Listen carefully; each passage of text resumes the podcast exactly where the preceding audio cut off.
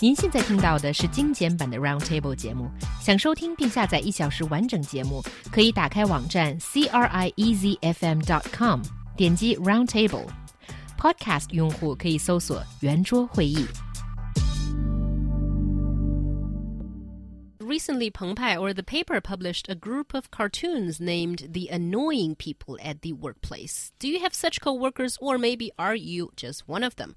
澎湃最近发布了一组漫画，名为《办公室的讨厌鬼》，有没有膝盖中箭的感觉？One of the things I definitely feel is that we are all at one time or another annoying. Yeah, and it's funny because I, there's there's there's a note uh, from from some from some of our team it asked the question, "Have you ever done such things?" And then someone, whoever wrote this, said, "I know you have, John." And so I'm looking, I'm looking, I'm looking at this list, trying to figure out what I've done.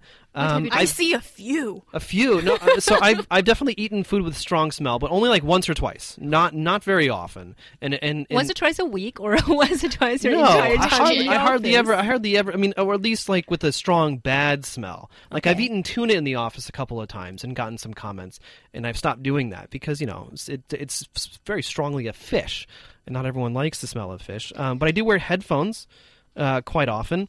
Um, but it's great because number number three, people who always wear a headphone and never hear what other people say to them. Well, it's kind of on purpose because I put my headphones on, and then you're only going to bother me if it's really important. That is true. And I think it could go either way. And because you always wear your headphones, John, and I sit right next to you, and I'm such a nice person that I feel I end up being your secretary sometimes because it's my job to poke you when someone's yeah, looking need, for you. You need to stop touching me. The poking I don't want to do that. because otherwise, even if I shout his name, he's not going to realize exactly, it's yeah. me. I've tried shouting at you, John, and you weren't responding. So and then I poked him. Then, yeah, I had to well, just you. throw something at me or something. But again, I mean, if you're willing to yell at me about something, if you're willing to yell my name, then it must be important, right? Okay. But that's going to sound annoying to other people who hear me yell. Yeah, that's the thing. And that sort of resonates with number two on the list, which is people talking loud. I wonder who does that, Heyang. Okay. Um, really? But don't you wear your hair uh, earphones? No, no. I put them. Well, no, no. I put them on when you start talking. But that is so insensitive of you because because of you, John, I know you are allergic to noise or sound, so I deliberately talk softly when well, maybe, I'm around maybe you. Maybe you do, but other other people don't, and then they start talking to you, and you get excited. Oh yeah, and they get excited, and then it's just like, okay, I need to put on my headphones so I can get work done. Okay, yeah, I guess I'm uh, guilty of talking loud as well. Yes, you are. Yeah. well, well, John, then why don't you join us? Like because, we're such a great team, and yeah. we're like having such a good time. Why don't you join because us? we I invite have, you to join us. I have things I need to do. And also because we are sometimes guilty of the other offense, which is talking about our new bags, our yes. new looks, our new clothes, our new shoes. Yes. That is and this, but this you don't is, even care. No, but this this is the pro- this is the problem of being the only the only male in a in a in a in a female group is that yeah you know it's nice because like I get to talk with girls every day that's that's kind of fun but at the other on the other hand there are some things that I just I just really do, do not care about. Yeah. So let's take a let's go through this list. Which or which ones or which one do you think are most most annoying? People who eat in the office but don't clean up. Basically, mm. basically anyone who is not willing to clean up after themselves, especially in the in the public area. I mean, look, I get it. You know, you're at your desk and you you just don't realize that it's messy or that there's lots of stuff, and that's fine. That's your own personal space, mm. right? And no one's really going to notice, and no one's going to be affected by it until they come over to you to talk talk to you. Like, wow, you have a lot of stuff. Um, but if it's in an, if it's in a public area, um, and you don't clean up, that that is very very annoying. That is very very annoying, and I can't decide which one's more annoying. I think people should all carry this list and figure out, you know, not to do any one of these, including, you know, being the freeloader, eating other people's snacks, and never bring your own. And oh. that's oh. why I never eat other people's snacks because I never bring my own. Well, that's fair enough. It's like it's like it's like birthday parties. Whenever whenever I invite anyone to my birthday party or to my kid's birthday party, I always tell them, look, don't don't buy any presents, right? So that way, when it's their birthday party or their kids, I'm not expected to bring a present either. I see. That's why the only times I see you offer something is when you have leftover food.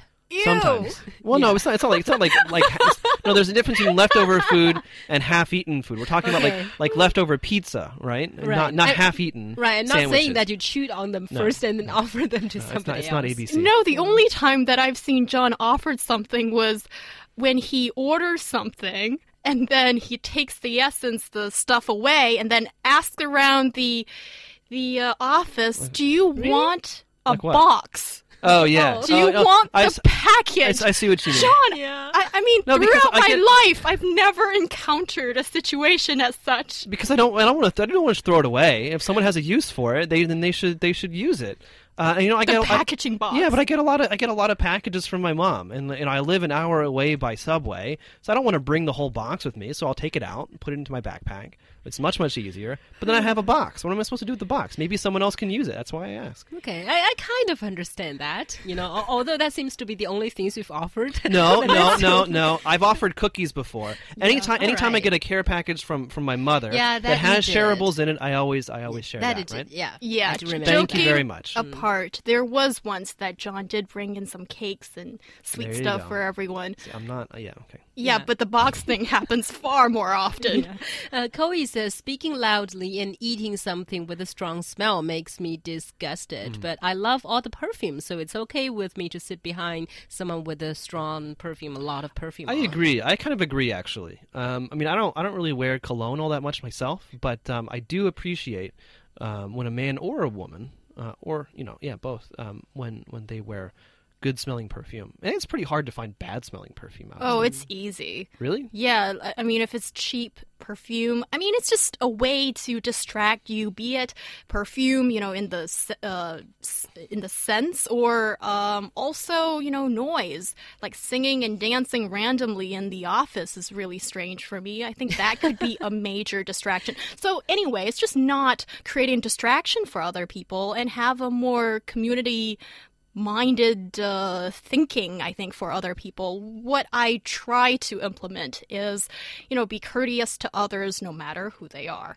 So, you know, just just think about what other people would react if you're doing this thing. Yeah, and be considerate. I mean, if for once you talk too loud and other people seem to, you know, frown, then just quiet down a little bit.